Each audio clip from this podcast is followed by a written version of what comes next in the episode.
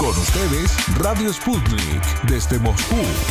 Vamos a ver, cambiemos de tema y hablemos de algo aparte de temas políticos. Decidido pues, cuestión aparte. El Centro Ruso de la Universidad Nacional de Buenos Aires, que acaba de cumplir dos años, está registrando un interés extremo por el gigante euroasiático, habiendo una gran demanda por conocer desde su actualidad hasta su cultura, idioma y ofertas educativas en el ámbito universitario.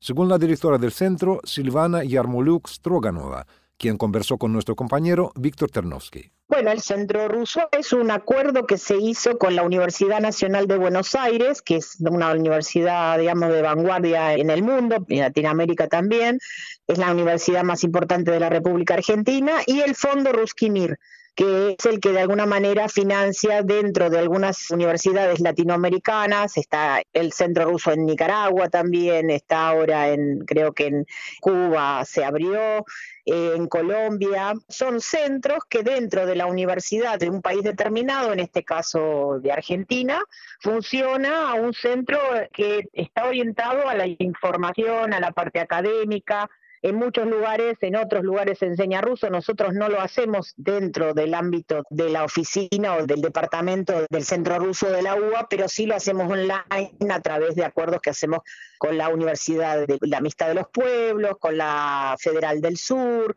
y con otras universidades. Nace en el año 2018, pero estuvo un año sin tener director. Entonces, en el año 2019, en noviembre, durante la asamblea del Fondo Ruskimir, antes de la pandemia, el Fondo Ruskimir me pide que yo sea la directora del Centro Ruso UBA y a partir de ahí empezó a funcionar físicamente. Lamentablemente todas nuestras actividades fueron online. Inauguramos en noviembre con tres acuerdos universitarios, uno con la RUDN, uno con la Federal del Sur y uno con la MGU. No pudimos hacer nada más en forma física, pero sí hicimos muchísimas actividades en forma virtual. Básicamente es para relaciones universidades y la parte cultural. Nos apoya el Ministerio de Cultura de la Argentina, nos apoyamos Film desde Rusia, hicimos varias muestras cinematográficas, hacemos videoconferencias online. Este año, por el aniversario del vuelo de Yuri Gagarin, convocamos a cinco directores de planetarios de Latinoamérica que hablaron sobre Gagarin. Y la idea del Centro Ruso UBA es promocionar la imagen positiva de Rusia, pero en español. Y a, partir del nacimiento del Centro Ruso de la UBA, también ese mismo año inauguramos, de alguna manera lanzamos el proyecto Pax Rúsica Iberoamérica, que es un proyecto más ambicioso y más, más regional porque abarca a diferentes instituciones de Latinoamérica y en todo caso también a los compatriotas que viven en, la región y a los egresados de las universidades soviéticas y rusas. Y una de las muestras más importantes de esa actividad fue apoyar la inserción de la vacuna Sputnik en la región. Nosotros, como Argentina, fue el primer país que recibió la vacuna a nivel, o sea, la compró el Estado argentino a Rusia, hizo un acuerdo con el Fondo de Inversiones Directas y a partir del anuncio de agosto del año pasado del presidente Putin, nosotros, el Centro Ruso UBA se convirtió en un centro de información profesional. Generamos dos grupos de WhatsApp y de Telegram, uno con los científicos médicos y virólogos de Latinoamérica egresados de la Unión Soviética son 168 personas en un grupo, y después hicimos un grupo de WhatsApp y de Telegram de los científicos y periodistas argentinos que querían saber sobre la vacuna. Nos comunicamos con el Instituto Gamalea a través del fondo y ellos nos daban toda la información más, más inmediata, nosotros la traducíamos y así convertimos de alguna manera en los voceros de las noticias anti-fake news de la vacuna Sputnik y de alguna manera también en la información como base para toda Latinoamérica. Y ese fue nuestro trabajo principal en dos años de pandemia, ¿no es cierto? Que estamos muy felices porque por lo menos en ese sentido tuvimos respaldando las noticias reales de la vacuna rusa, ¿no? Lamentablemente en Rusia no está haciendo el efecto que tendría que hacer en el caso de Argentina haciendo efecto la población se vacuna, tenemos el 80% de población vacunada con la primera dosis, el 67% con la segunda y ya vamos por la tercera, así que estamos muy felices en ese sentido. Ojalá Rusia pudiera tener lo mismo que nosotros. Sí, Silvana sabe, hablando sobre este proceso de vacunación a calento en Rusia, yo solamente puedo constatar que realmente hemos tenido este problema y le voy a confesar incluso que para nosotros muchos rusos que se vacunaron, como por ejemplo es mi caso, resultó un descubrimiento que tanta gente tiene algunas dudas respecto a la vacuna. Solamente yo quisiera decir que eso realmente no tiene que ver con la vacuna Sputnik V en concreto, se trata de cualquier vacuna. Mucha gente tenía o dudas o por otro lado, yo supongo que sabiendo que hay un sistema de salud disponible para atenderlos en caso de que se les ocurra algo, entonces no lo tomaban como extremadamente serio ¿no? el asunto, yo supongo. Pero en cualquier caso, ¿sabe? A raíz de los últimos acontecimientos, todo el mundo hablaba sobre el crecimiento de casos acá en Rusia, de contagios. Hay que decir que la gente empezó a formar colas más o menos parecidas a las que hemos visto en América Latina y que a mi juicio América Latina acá exhibió un buen ejemplo de cómo hay que enfocar el asunto. Esa es una cuestión política, de política pública, ¿no? Porque nosotros en Argentina tenemos desarrollado la política pública con respecto a la vacunación desde el doctor Carrillo, así que son 70 años que la gente se va a vacunar. No tenemos problemas de vacunación ninguna, de ningún tipo. O sea, nosotros tenemos un programa de vacunación para niños bueno, vos sabés que la medicina es pública en Argentina, hay, hay privada. Cualquier persona que tenga país puede atenderse en cualquier hospital público y esas básicas como la vacuna la tiene totalmente gratuita en las salitas de barrio, en las policlínicos, en los hospitales. Eso es una cosa que la tenemos desde, desde que se fundó, digamos, el sistema público de salud.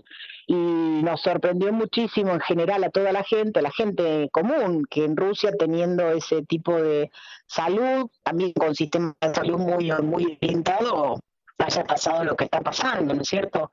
Creo que también es un problema de comunicación, creo que por lo que yo estuve ahora, vez, no, que vos sabés que yo estuve, creo que la gente no entiende a nivel global qué es lo que está pasando, no lo ha entendido. Que lo pueden entender países que no tienen dinero para comprar la vacuna y que esa gente se muere porque sí, pero en un país no se comprende geopolíticamente qué es lo que está pasando en el mundo con la pandemia, me parece que es un problema muy grave. Que la gente no cree, mucha gente no cree en la pandemia, en Rusia, ¿no? Perdón que estoy diciendo esto, pero me veo en la obligación, porque yo no puedo entender que la gente con cinco vacunas inventadas en un país no se vayan a vacunar, no lo puedo creer. Silvano, yo le considero una persona totalmente autorizada para hablar sobre los temas porque usted sabe sobre este país, no solamente mejor que muchas otras personas en América Latina y Argentina, usted sabe sobre nuestro país incluso más que algunos rusos y le voy a confirmarlo como un ruso. Así que, bien, yo solamente puedo suscribir cada palabra suya. Silvano, entonces esa sería mi última pregunta sobre la demanda, si diríamos para lo que es Rusia, cultura, idioma. Ustedes como personas que se dedican a promocionar el país, ¿qué están registrando ¿no? en ese sentido? Lo que yo decía que Argentina, a principios de siglo, con la cuestión política del anarquismo, del trotskismo y del el cine también, estuvo influenciada bastante por lo que fue la Unión Soviética y nunca terminó ese amor. Es más, vos sabés, y te lo he contado, que en la época de la dictadura nosotros teníamos un cine que funcionaba, que se llama Cosmos, y existe hasta el día de hoy que funcionaba con los estrenos de las películas soviéticas,